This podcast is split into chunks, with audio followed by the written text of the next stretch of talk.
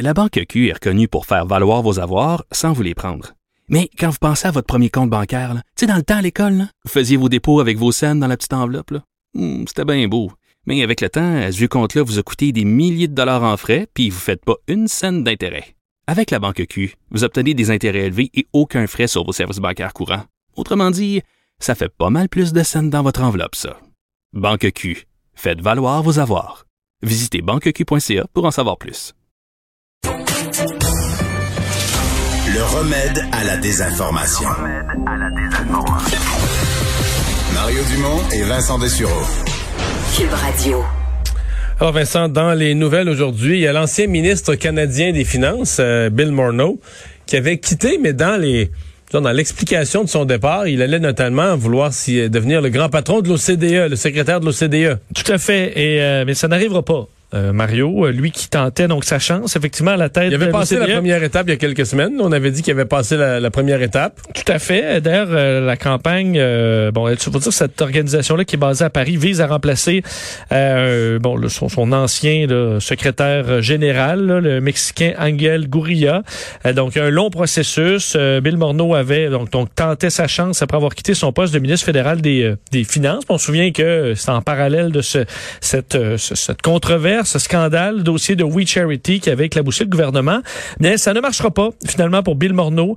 Euh, il a confirmé d'ailleurs aujourd'hui qu'il s'est retiré de la course. Bon, il n'a pas perdu ses élections, il a fait son pointage. Mais... Puis euh, c'est ça, il s'est rendu compte, et je le cite, là, il dit, je n'ai pas le soutien d'un nombre de membres suffisant pour passer au troisième tour de la campagne.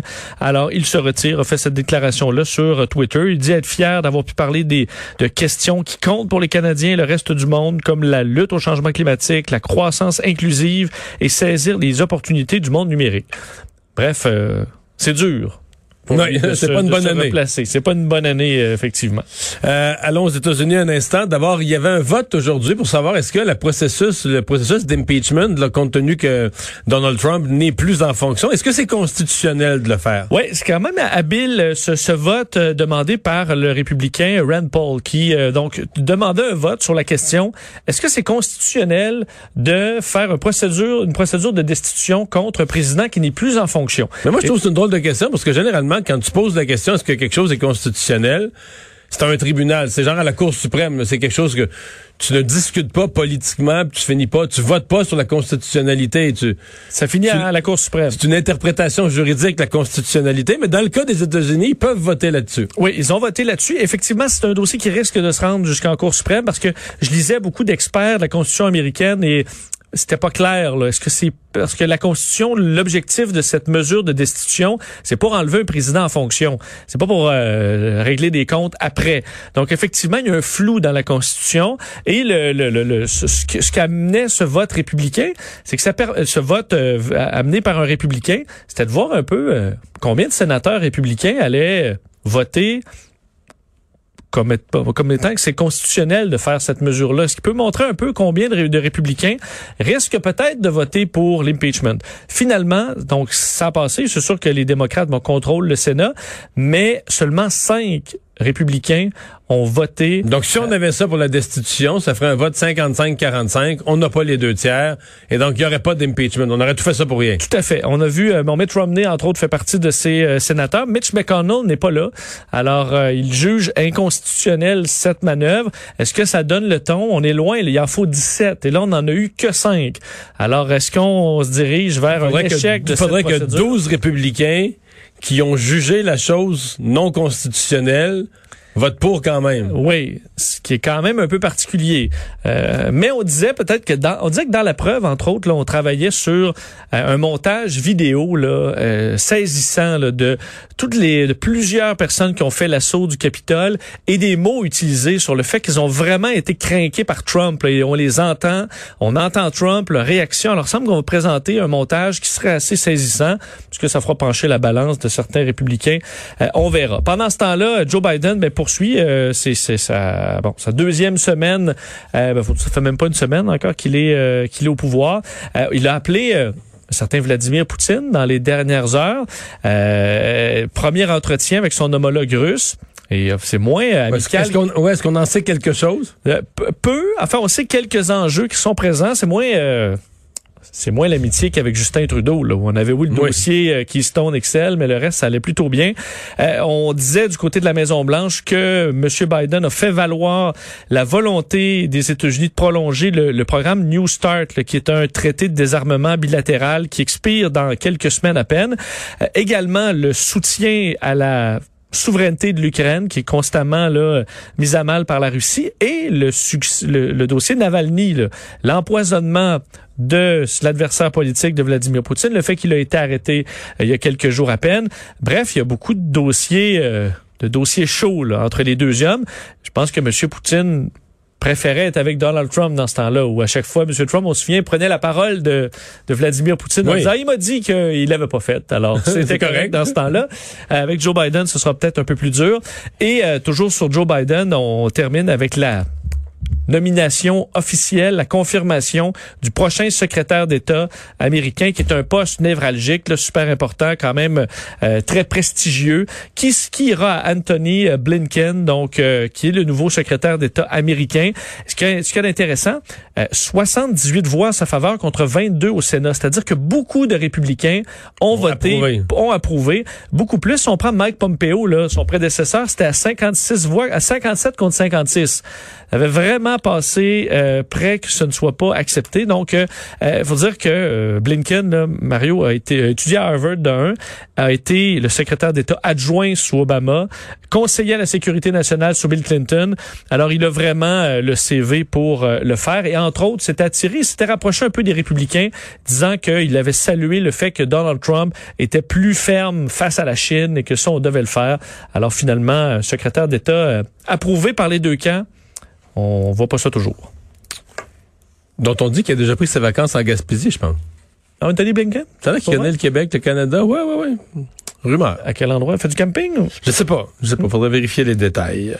Euh, un Montréalais qui aurait planifié un guet-apens, un piège là, pour carrément tuer son père. Oui, une histoire vraiment particulière, très triste. Un Montréalais accusé d'avoir assassiné son père avant de jeter son corps dans le boisé euh, aurait vraiment planifié son coup d'une façon très particulière pour appâter son père, euh, pour le tuer de 32 coups de couteau. C'est ce qui ressort de son en fait de l'ouverture du procès de Jérémy Fortier-Grenier au Palais de justice de Montréal aujourd'hui. C'est un jeune homme de 26 ans accusé du meurtre prémédité de son père, Richard Grenier, en mai 2018. Ce qu'on apprend, c'est que d'un, ces deux, ces deux-là ne se parlaient plus depuis un an. Chicane entre le père et son fils. Mais quelques semaines avant le drame, euh, Jérémy Fortier aurait appelé son père et se serait mis à discuter, euh, comme un peu, à essayer de se rapprocher, euh, régler la chicane. Lui aurait ensuite demandé d'aller chercher des bottes sur son lieu de travail à Ville-Saint-Laurent, un endroit où, dans la vraie vie, là, il travaillait plus depuis un, depuis un certain temps. Euh, le père s'est rendu là, euh, écoute, pas sur ses gardes du tout. Euh, auparavant, le, son fils avait fait des recherches sur Internet, là, comment trancher la gorge de quelqu'un, comment tuer quelqu'un, comment enterrer quelqu'un. Et lorsqu'il est, euh, bon, le père s'est rendu sur place, il a été euh, assassiné de plusieurs coups de couteau, même qu'il y avait des marques laissant croire qu'il a tenté de se protéger, de se débattre. Euh, pourquoi il s'est fait prendre? Son fils rapidement? C'est grâce à la vigilance d'un gardien de sécurité qui trouvait ça louche de voir ce jeune homme-là euh, sortir, aller chercher quelque chose dans son véhicule, euh, revenir du boisé. Alors il l'a suivi et a tout simplement noté son numéro de plaque juste pour euh, bon au, au cas où. Le lendemain, trouve un corps. Alors, on a fait le lien assez rapidement. L'enquête a pu aboutir à son arrestation. Alors, le procès présidé par le juge Claude Champagne, qui devrait durer plusieurs semaines, une histoire vraiment particulière euh, au tribunal. Euh, les choix 2021 de TripAdvisor, toujours euh, quelque chose qu'on attend avec intérêt. Les suggestions de voyage de TripAdvisor, le, le, Oui, le là- site de conseil en voyage le plus célèbre du monde. Et je vous rappelle, tout ça arrive le même jour où Justin Trudeau vous dit annulez tout, là, faut pas sortir du pays. Alors, écoute, est-ce que c'est un peu euh, Moi, je suis abonné à ça, je les ai reçus. Je fais delete. Ça, je l'ouvre même toi plus. tu voulais pas Je veux pas voir. Moi, au contraire, vous, vous me Non, faire rêver, euh, J'efface. Je, 2022. j'ouvre même pas le message, je veux même pas savoir. Delete. Ben là, il faudra que tu, tu fermes tes écouteurs parce que je vais te le dire quand même. Ok. Les endroits, selon TripAdvisor, qui fait toutes sortes de, fait à la fois le- les notes arrivées sur son site, mais également parce que tu peux sauver une destination ou une activité pour dire je- j'ai le goût de la faire plus tard et y revenir. Donc ça montre un peu les endroits, Les tendances. qui- ouais, certaines tendances. Alors les destinations les plus populaires pour 2021 selon TripAdvisor, Bali en Indonésie, coin très quand même connu, Londres, Dubaï, Rome, Paris. Hanoï euh, au Vietnam, la, euh, la Crète donc en Grèce. Alors c'est des coins là, qu'on connaît, Bangkok, Barcelone, Istanbul coins très touristiques. Dans les destinations qui sont trending, là, qui vraiment Qui apparaissent, qui, qui qui apparaissent.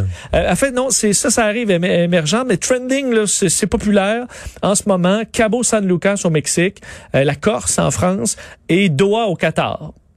Pour les endroits émergents, là, destinations émergentes, la Martinique. euh, Panama City Beach en Floride. Honnêtement, je, je, je sais pas exactement. C'est dans le nord, nord, nord de la Floride, du côté du golfe du Mexique. Ben, tu vois, c'est the, the place to be. Ben, en fait, c'est là où ça. Je le dis, c'est un peu con, Ça mais courbe? ça te courbe, là, ça tourne. Tu sais que la Floride, la frontière est nord-sud. là. Ouais. Puis elle tourne au nord du golfe du Mexique. C'est c'est pas loin de là. Bon, tu vois. Je te le donne à l'œil. Es-tu déjà allé? Parce que tu été un vrai allé. précurseur. Euh, Rio Non, mais j'ai déjà regardé. Écoute, euh, généralement, j'ouvrais ces sites-là. Fait que je. C'est ça, tu Je suis vois. allé les- des endroits, mais j'en connais bien où je suis pas allé. Mais là, je les ouvre plus. Je vais plus me tourner le fer dans la plaie. Je vais plus y penser. Et le numéro un des parcs nationaux dans le monde, le Serengeti, donc très très connu. En, Tanzanie? j'essayais de trouver effectivement en Tanzanie et j'essayais de trouver des endroits au Canada là. Et euh, tout ce que j'ai trouvé Mario, c'est dans la section activité. Et c'était quoi selon toi Les chutes? Niagara. Les chutes Niagara. C'est pas pire quand même. le petit tour en bateau aux chutes Niagara. C'est magnifique, les chutes Niagara. Oui, oui, non, c'est magnifique. beaucoup d'eau. Tout à fait, c'est magnifique. Mais je sais pas, je trouve ça un peu cliché que la seule place qu'on a, c'est les chutes Niagara. Euh, dans notre... Ah, et le parc national de Banff était dans les euh, parcs nationaux les plus euh, populaires pour 2021.